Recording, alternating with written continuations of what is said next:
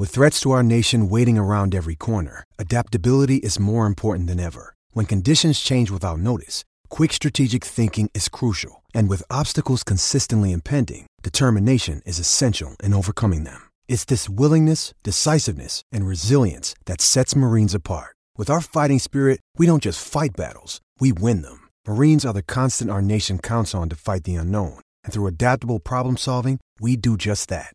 Learn more at marines.com. Look, Bumble knows you're exhausted by dating. All the must not take yourself too seriously and 6 1 since that matters. And what do I even say other than hey? well, that's why they're introducing an all new Bumble with exciting features to make compatibility easier, starting the chat better, and dating safer. They've changed, so you don't have to. Download the new Bumble now.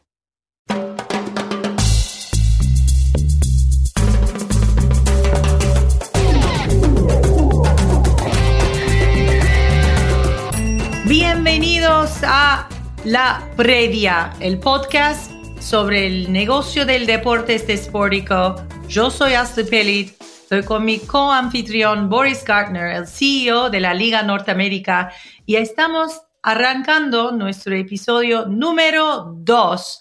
Este es un programa sobre negocios del deporte, no es nada eh, más importante para muchos que estén escuchando de entender cómo funciona eh, realmente deportes que todos estamos tan apasionados, interesados en saber y nuestra meta es siempre encontrar temas no hablados y también con las personas de, España, de Sudamérica, de México, de Estados Unidos, ejecutivos y líderes del sector, quienes van a contarnos este parte de negocio que muchos no sabemos. Así no es, Boris. Hola Asla y, bienvenidos todos otra vez. Eh, como dices, aquí lo que queremos es, es, poder dar análisis y contexto sobre la industria del negocio, el negocio del deporte. Eh, tenemos tres temas importantes hoy. Vamos a hablar de eh, la gran oferta de equipos que hay a la venta a nivel mundial. Eh, fútbol americano, fútbol. Eh, es, interesante entender por qué se están empezando a dar estas ventas de equipos, digamos que al mismo tiempo, y cuáles son los posibles interesados eh, y a dónde termina yendo esto. El segundo tema, muchos cambios en un gigante de medios mundial como es Disney, que tomó a muchos por sorpresa. ¿Qué implica para el negocio de los deportes ESPN, etcétera, todos estos cambios. Y el tercer tema, volviendo al Mundial, eh, Arabia Saudí como posible host del Mundial del 2030. También sabemos que hay candidaturas muy fuertes de España, Portugal, con Ucrania eh, y algunas otras, pero bueno, vamos a hablar de estos tres temas, así que empecemos. Sí, empezamos si quieres con clubes a la venta. Eh, yo pienso que, y mi jefe, siempre dice Scott, nunca hubo un momento eh, que estaba tantas, tantos equipos a la venta a la vez. Tenemos Liverpool, Manchester United, tenemos un equipo de fútbol americano muy famoso en Washington, D.C. Tenemos expansiones de MLS, que es Major League Soccer, liga de, de fútbol normal de Estados Unidos, también de fútbol femenino en WSL, tiene una posibilidad de expansión. Y aquí estamos. Los Phoenix Suns también no se nos pueden olvidar ah, equipo de la NBA.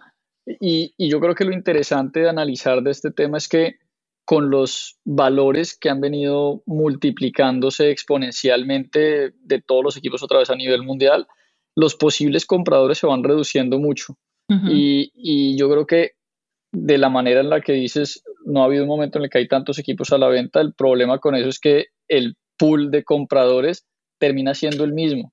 Eh, yo creo que eso vamos a poder ver algunos equipos en donde los valores a los que se van a vender serán eh, marcando récords muy altos y habrá otros que se van a ver afectados o impactados negativamente por, por estar al tiempo en este momento. También se viene un tema eh, pues con la economía la recesión, qué tan grave va a ser, cuánto va a durar, que yo creo que también va, va a afectar los posibles valores y las transacciones de, de estos equipos. Pero yo creo que empezando específicamente por los equipos de fútbol de la Premier, Liverpool y Manchester United, estaba leyendo hoy que los dueños del Manchester United están esperando o, quieren alrededor de 7 billones por el equipo, eh, pues son unos números que son una locura. Sí, yo, no sé si haya alguien que pueda, eh, otra vez, aparte de que sean países o, fondos privados de países eh, como Arabia Saudí o Qatar o alguna cosa así, que puedan llegar a, pagar estos valores. Y si no, si piensas en, en, individuos, yo creo que son muy pocos. Ya se viene más un tema de fondos de inversión eh, que de pronto podrían asumir estos, estos costos.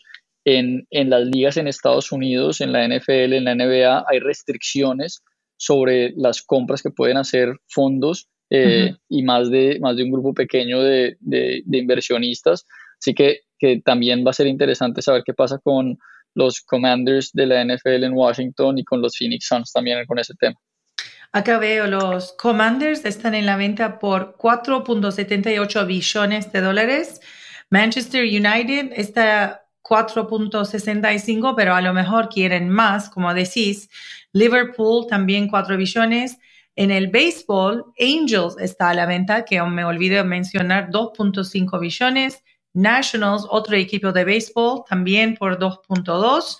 Phoenix Suns, casi 2 billones. Inter Milan, que nos olvidó mencionar, también está en la venta. Eh, y en Serie A, si Inter Milan está también, em, podría estar vendido un, un, americano o sería el noveno equipo que compró un, digamos, un fondo o un inversionista americano y eso cambia muchísimo para mí eh, cómo Serie A va a cambiar en, en, en, términos de, de, marketing y de también derechos de, de, televisión y tecnología e infraestructura, ¿no? Porque eso es lo que vimos en otros casos, tipo en eh, Premier League y también eh, en, en, otros em, deportes, cuando viene fondos y viene inversionistas que miran al deporte más como negocio, cambian también bienestar de toda la liga, aunque eh, los fanáticos no les gustan mucho los cambios que hacen.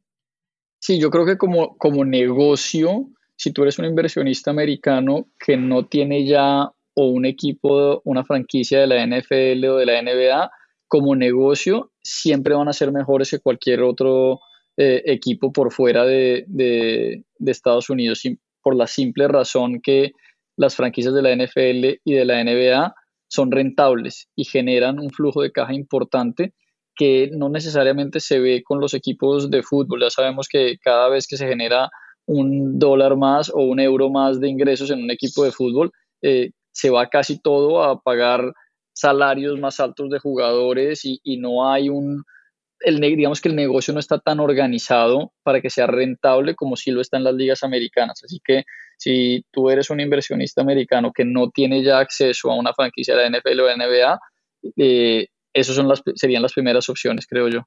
Sí, y como decís, acá el sistema, digo, si alguien que está escuchando que no está muy familiar con el tema, acá en Estados Unidos, la liga, eh, digamos, de fútbol americano, no hay promoción o eh, tampoco hay em, descenso.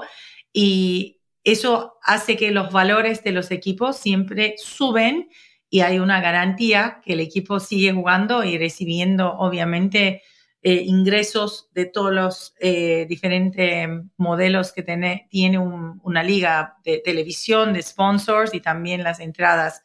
Así que eso hace mucho más fácil me parece la inversión, ¿no? Decís que mi inversión siempre va a tener el valor que puso y eh, tenía un profesor mío en la escuela, me decía, no hay mejor eh, inversión que invertir en un equipo de, de, deporte en Estados Unidos. Es el mejor asset class del mundo porque hay pocos y nunca van a desaparecer, ¿no?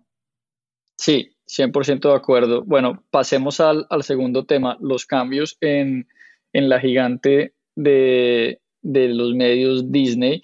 y ahí, Asla, me da mucha curiosidad saber tú como, como periodista y dentro de Sportico, cómo cubrieron, digamos, e, esas 48 horas después de que el domingo muy tarde anuncian eh, que sale Bob Chapek, regresa Bob Iger y, todos estos cambios y sobre todo también saber desde tu punto de vista cómo afecta o no afecta eh, la parte de ESPN específicamente y, las inversiones que pueden venir o los recortes. Se ha hablado de un posible spin-off. Iger estuvo muy en contra del spin-off de ESPN cuando era CEO. Eh, sabemos que lo exploró durante un periodo, pero después salió vehementemente a, decir que lo mantenían. ¿Cómo se ve eso? Yo, como el momento, para mí, como nuestro reportero que, cubre medios de comunicación en todos los medios en Sportico, ya como venía eh, con la información y estaba preparando eh, compartir con nosotros, yo me acuerdo el año pasado eh, se hablaba mucho del tema y Disney y eh, streaming, porque eso fue eh, la parte donde perdió mucho dinero el, Disney, donde invirtieron billones de dólares y entre la pandemia y capaz que problemas en, en interés de público o de competencia entre todos los streamings que existe hoy por hoy en televisión y diferente de como temas que la gente está interesada, que cambió mucho en la opinión de pública. Eh, para mí ah, impactó esa decisión y la salida de, de Chapek. Y en, un, cuando estás trabajando en medios de comunicación, como sabes, ese es un tipo de cambio que cada día puede llegar. Me imagino la gente dentro de Disney, dentro de, la, parte de streaming y de programación, se sentían que iba a venir un cambio después de los números, después de eh, earnings al final de eh, Q3 y acercando a Q, 4 em, no fue mucha sorpresa, te digo en Sportico, que se vino. Ahora, lo que va a pasar y qué va a cambiar Bob Iger, eso sí estamos hablando mucho. ¿Qué va a ser su estrategia para sacar Disney de donde está para subir? Y uno de estos fue recién eh, compra de BAMTech. Hace menos de 24 horas compraron el 15% de, de parte que quedaba en las manos de eh, Baseball League. Ahora está el control de BAMTech es totalmente pasado a Disney y yo pienso que esa es la primera acción que tuvo el nuevo CEO. sí, a mí, a mí me, da, me da mucha curiosidad saber sobre todo otra vez si ESPN eh, sigue siendo por los ingresos de cable el negocio dentro de, dentro de Miria que más les, que más les genera eh, con los niveles de suscriptores bajando eh, agresivamente y, y un poco la decisión de que tiene de tomar es, sigo tratando de eh, retener los revenues que estoy trayendo del negocio tradicional de cable y invirtiendo en streaming, pero balanceado, o en qué momento decide desconectarse del, del, de la parte de cable y los ingresos que eso trae, pasar todo ESPN a streaming y si compensa o no. Ese es uno de los temas que yo creo que son interesantes por saber. El segundo, qué va a hacer con, con ESPN y, y betting eh, se habló mucho también de la potencia de la marca de ESPN pegado al, negocio de betting en Estados Unidos, que aunque todavía no es, no es legal en, todo el país, ya hay la gran mayoría de estados eh, ha pasado legal el, el, betting y pues hay una oportunidad grande para ESPN de tomar este, este liderazgo. No lo han hecho y, y puede ser una fuente de ingresos interesante. Para mí esos son los, los primeros dos y yo creo que si uno le preguntara al management team y al leadership de, de, ESPN qué es lo que más los trasnocha hoy en día, es también cómo hacer que la gente joven, la generación Z, vea ESPN. Eh, porque, porque ahí es donde está el, disconnect grande de las compañías de medios tradicionales con, con, las audiencias, la fragmentación que hay, cómo hacer que los jóvenes eh, estén interactuando cada vez más con el producto. Pero bueno, eh, pasamos al tercero. Y sí, porque también como ¿cómo no vamos a hablar de mundiales que viene durante un mes de mundial? Como tú dijiste la semana pasada, eh, mundial es mundial, mundial es mundial, pero ¿dónde va el mundial después de Estados Unidos? Es una gran pregunta que todos preguntamos. Vos hablaste de España, Portugal e Ucrania como un triple eh, candidato.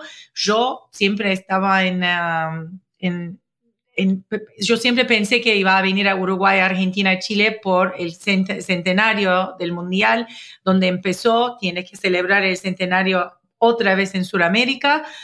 Y recientemente estamos escuchando mucho de un país que sorprendió eh, todo el mundo en Mundial, eh, Arabia Saudita, quien ganó contra Estados, eh, contra Argentina, perdóname, con Argentina en su primer juego, pero también estamos mirando mucho el, el, jefe eh, al lado de Infantino desde Rusia hasta ahora y mm, están empujando para ser anfitriones. ¿Qué decís? ¿Es posible? Yo, uno con, yo creo que en general con, con FIFA eh, cualquier cosa es posible.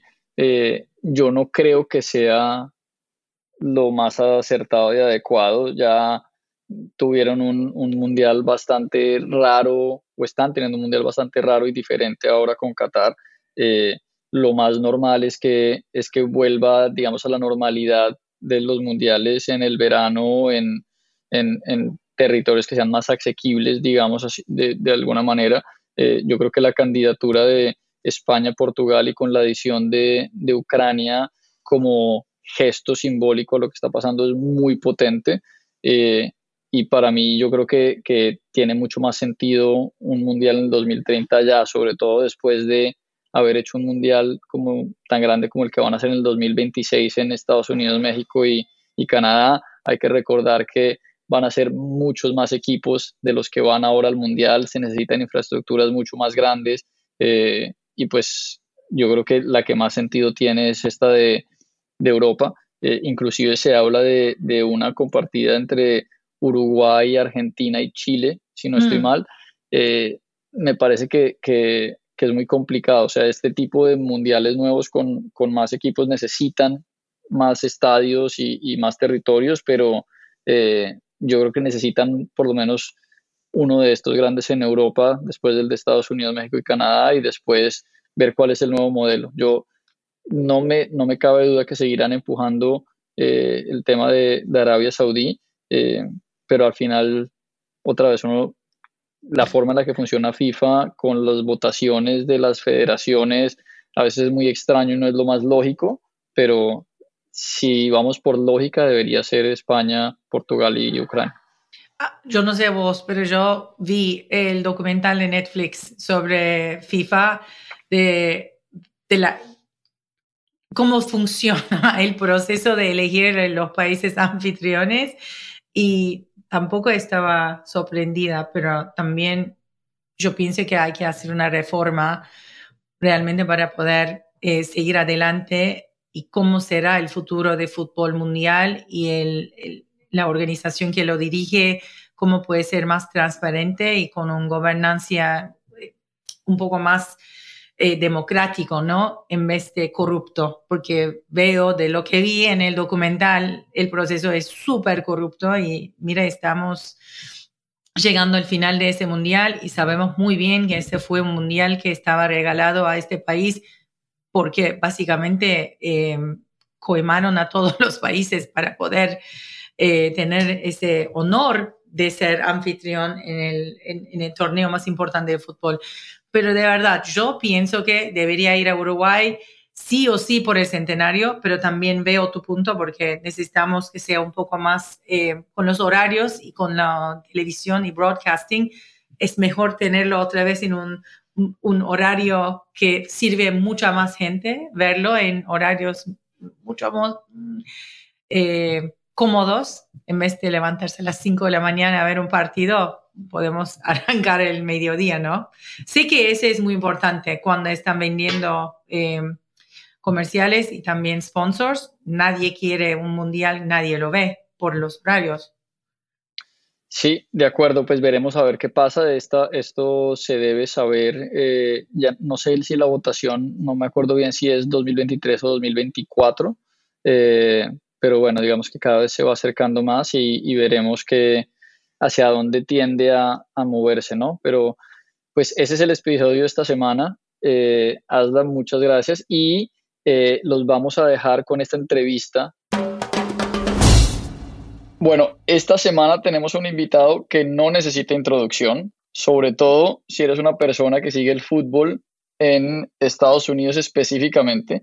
Eh, Grant Wall es un periodista deportivo eh, en este país eh, y ha sido responsable del crecimiento del fútbol, a mi manera de verlo, de los principales responsables por el crecimiento del fútbol y del seguimiento y del entendimiento del deporte en Estados Unidos y aparte de ser todo eso, pues habla español perfectamente. Así que eh, es, un, es un honor para nosotros tener a Grant acá, sobre todo en este momento donde ya está todo el mundo pensando única y exclusivamente en el Mundial. Entonces, Grant, gracias por estar con nosotros y bienvenido. Gracias por invitarme, amigos. Eh, es un placer para mí.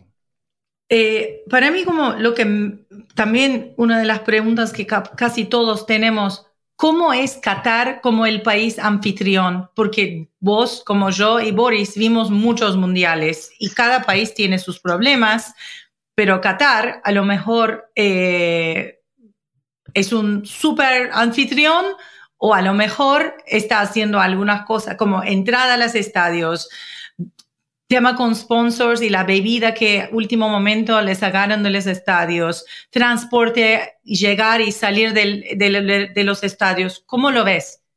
Sí, para mí es, es fácil más o menos. Uh, ocho mundiales para mí uh, en mi carrera, entonces este es distinto que los otros.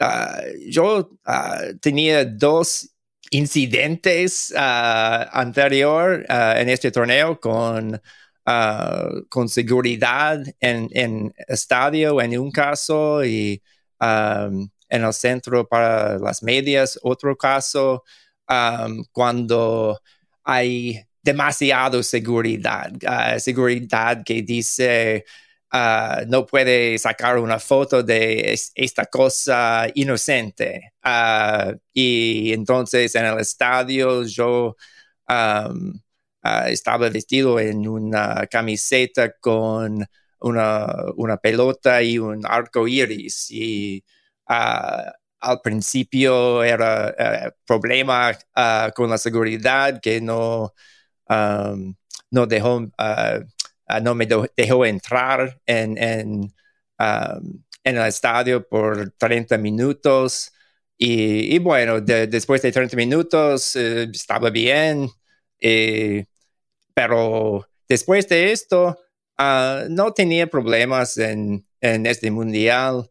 Ah, es, es, fácil asistir a partidos porque todos los estadios están cerca Ah, no se necesita viajar por avión y ah, hay otros periodistas que asisten a más de un, partido cada día. yo no, solamente voy a partidos de Estados Unidos ah, y, bueno, pero para mí es, es, un mundial muy fácil para, para viajar, para para hacer mi trabajo. Excelente, Grant. Y, al final, mucho se hablaba antes de llegar a, Qatar del tema logístico, ¿no? Efectivamente, si iba a haber suficientes hoteles, el transporte, etcétera. Estando ya eh, eh, terminando la fase de grupos, ¿cómo, ¿cómo se ha visto esto estando allá? ¿Sí son esos problemas que se esperaban o no? Me parece que no hay problema con hoteles, Ah, para personas que asisten a este mundial, para ah, la afición, ah, para periodistas.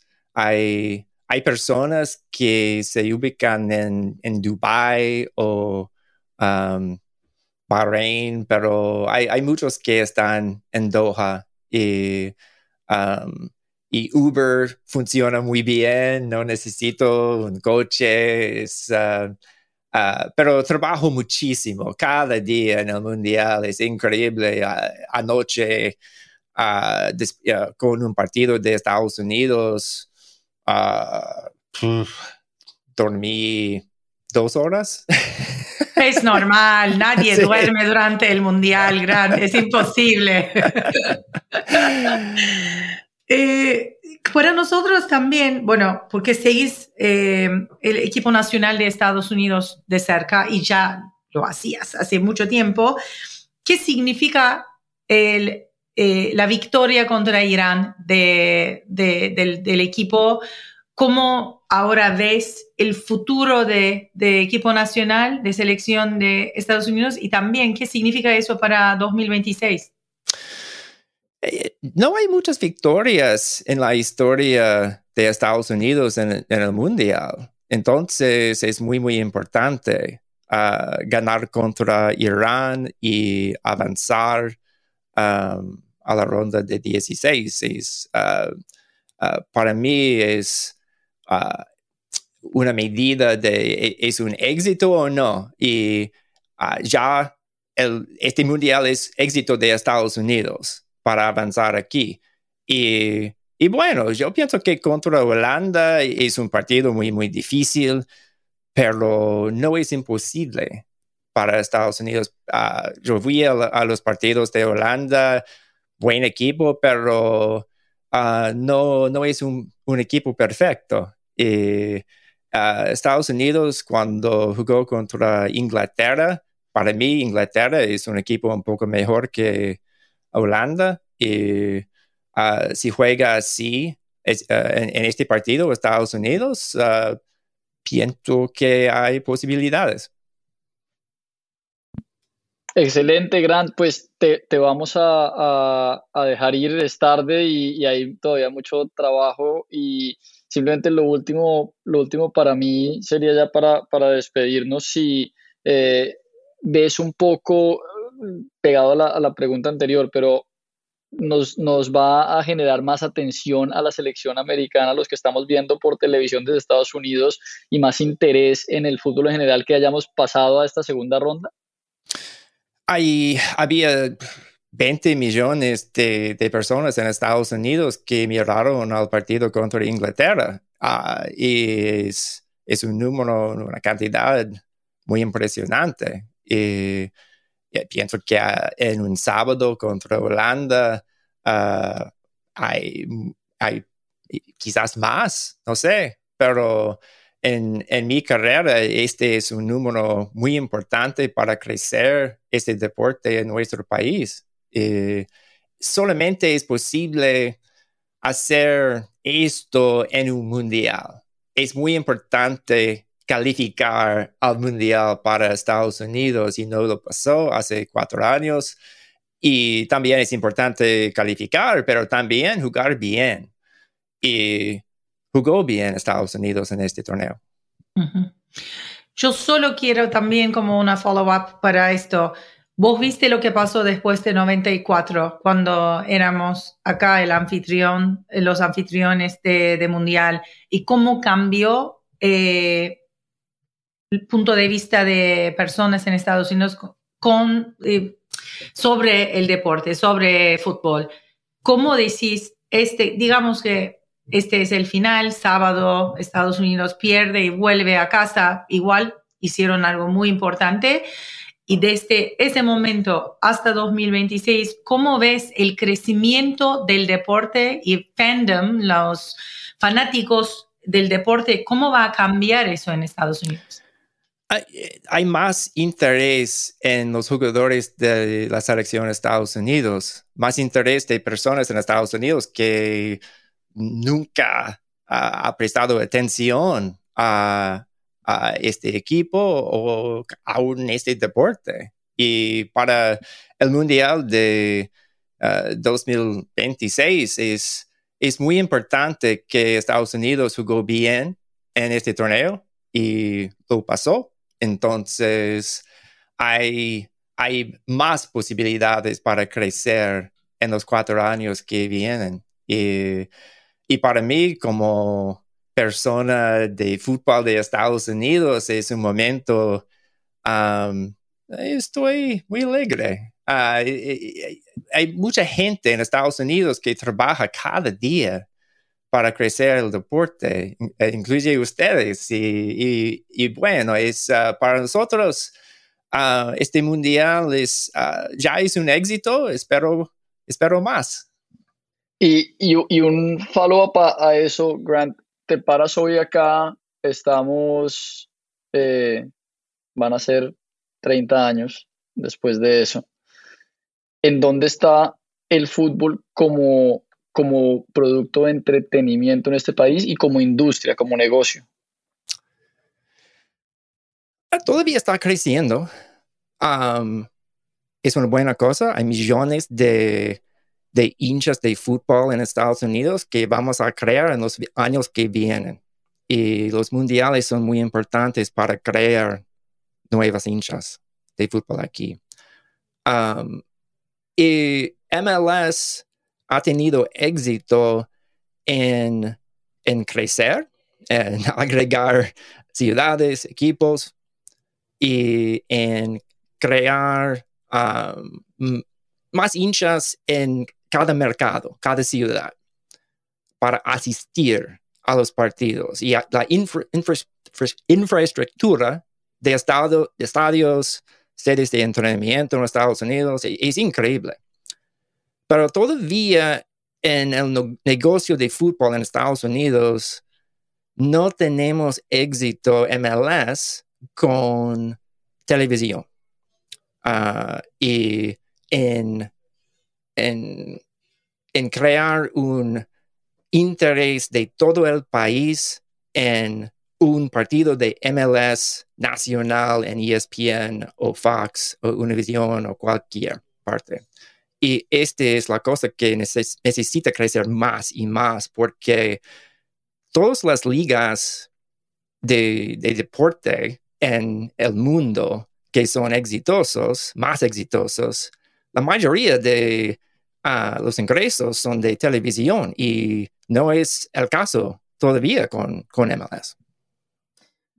Pero tengo otra pregunta sobre eso. Alguien, recién hablé con un, presidente de un club que no voy a nombrar de, de donde de, no es de Estados Unidos y me dijo algo muy interesante. Dice que países afuera de Estados Unidos eh, aprenden mucho de cómo se hace negocio de fútbol desde americanos, desde ese lado del mundo, pero para que los americanos tienen éxito en fútbol, soccer, de, acá, tienen que aprender cómo se hace el deporte afuera, donde se juega mejor, donde se vive mejor, donde hace mucha más historia en el, deporte y más, más que nada el, el, tema de relegación, como digamos, ascenso y descenso, que no existe acá porque estamos haciendo fútbol como estamos haciendo fútbol americano o básquet, que para mí armar todo eso tan estructurada es contra la alma del deporte. Y no sé cómo vamos a competir con el mundo si no estamos haciéndolo como lo hacen la gente que sabe mejor que nosotros. Es, una, es un pensamiento que me, me, pegó un poco cuando le hablé, me dijo eso y dije, mm, voy a preguntar a Grant a ver qué piensa del tema. sí, yo estoy de acuerdo. Es que en Estados Unidos, en el deporte, sabemos el negocio y, cómo crecer las, las, ligas y los equipos y los contratos de televisión, pero todavía para mí en Estados Unidos el parte del, del fútbol propio eh, necesita crecer, necesita mejorar muchísimo porque um, todavía no, uh, no creamos tantos jugadores más y más cada año, pero eh, necesita mejorar muchísimo dentro de uh, los equipos de MLS, hay, algunos que hacen buen trabajo como Philadelphia Union o FC Dallas o New York Red Bulls, pero para, para mí um, no es bastante. necesitamos aprender mucho más de, crear talento en este país, pero um, el, tema de promoción y, y ascenso, descenso, para mí nunca va a cambiar con el fútbol en Estados Unidos. Porque los valores ah, de en este, en, ahorita en, de los equipos en MLS son increíbles. Son más de los equipos de la Liga Premier en, Inglaterra, porque aquí en Estados Unidos no tiene la posibilidad de descender y solamente hay una cierta cantidad de, ah, de equipos, 30, 30, no sé, 32. Es posible que yo pienso que Ah, algún día tenemos 40 equipos en MLS y un MLS 1 y MLS 2 y promoción, relegación entre estas dos ligas es una posibilidad, pero para mí nunca ah, vamos a tener una situación cuando puede empezar en a la cuarta división y ascender a la primera no es, no es, eh, no es un modelo amigable para el inversionista y, eh, y, precisamente como llegamos a esta, a esta parte de la conversación, como sabemos en Estados Unidos, crear valor y generar dinero de propiedades como estas, pues es también protegiendo al inversionista, ¿no? Yo creo que de acuerdo 100% con, con Grant en eso. Grant, eh, posibilidad de una única liga norteamericana, Liga, MX y MLS? Es posible. para mí, la cosa más interesante de esta conversación es que en estos días los mexicanos son los que quieren más que los en Estados Unidos. Y este es un cambio de hace cinco años 10 años, pero ah, los dueños de México ven que los valores de los equipos, los, equipos de MLS son, están creciendo más y más cada año. es increíble y la infraestructura y los estadios y es otro ejemplo, otro, ejemplo en, México que la cultura de fútbol allí es más uh, establecida y uh, saben el fútbol mejor probablemente que los en Estados Unidos, pero el negocio de fútbol en Estados Unidos es otra cosa. Y um, teníamos esta discusión para muchos años. Yo recuerdo hace 20 años, 25 años, hablar con Sunil Gulati expresidente de la Federación, Estadounidense sobre esta posibilidad, porque Los Ángeles es la ciudad segunda de mexicanos en el mundo. Y, obviamente hay muchas otras ciudades en Estados Unidos que tienen muchos mexicanos. Ah, para mí, el equipo de fútbol más popular en Estados Unidos es la selección mexicana. Eh, con la excepción de mundiales. Hay, ah, nuevos ah, hinchas de Estados Unidos solamente durante los mundiales, pero ah, con la excepción de mundiales es el, equipo de México que llena estadios de, NFL en Estados Unidos. Grant, y la pregunta que nos toca hacer obligatoria, eh, ¿quién gana el mundial? Um, pero para mí, Argentina. Eso, vamos. que, Messi jubila con una copa, por favor. Todo el mundo en Argentina en ese momento escuchándonos dice, sí, vamos a ganar esta vez. y yo sé que yo, yo tengo historia muy grande en Argentina, pero ah, en este torneo es posible un semifinal entre Argentina y Brasil. Y y para mí, Messi tiene más apoyo en el resto del equipo que en, torneos previos del Mundial, incluye 2014, Uh, pienso que es, un mejor equipo. Uh, tienen 34 partidos sin, um, sin perder. Um, y, y, Messi tiene, es, la última oportunidad para definir su carrera. Um, y juega muy bien en estos días con su club. entonces, también para mí es un mundial muy importante para los equipos de Sudamérica, porque a la última vez que ganó un equipo de Sudamérica era 2002 con Brasil.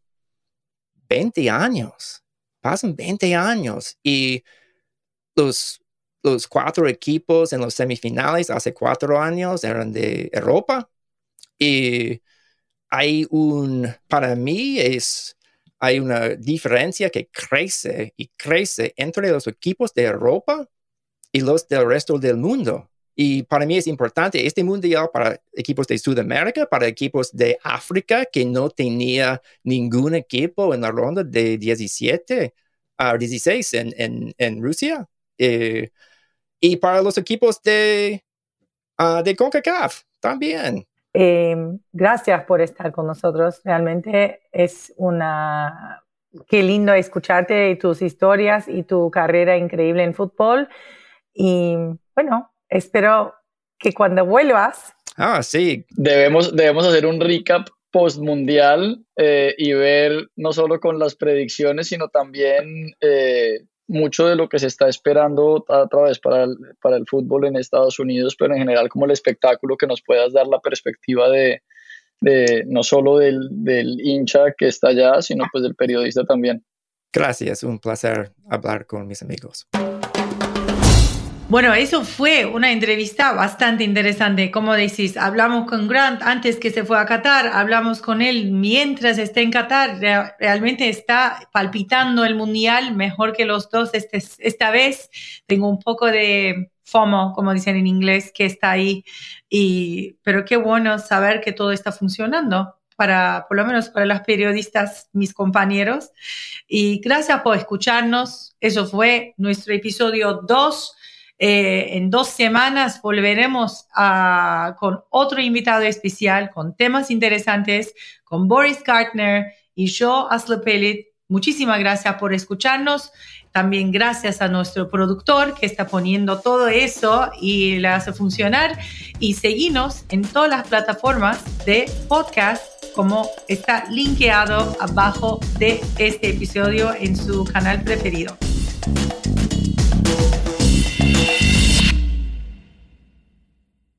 Hey guys, it is Ryan. I'm not sure if you know this about me, but I'm a bit of a fun fanatic when I can. I like to work, but I like fun too. It's a thing. And now the truth is out there. I can tell you about my favorite place to have fun Chumba Casino. They have hundreds of social casino style games to choose from, with new games released each week. You can play for free anytime, anywhere and each day brings a new chance to collect daily bonuses. So join me in the fun. Sign up now at ChumbaCasino.com. No purchase necessary. VGW. Void were prohibited by law. See terms and conditions. 18 plus.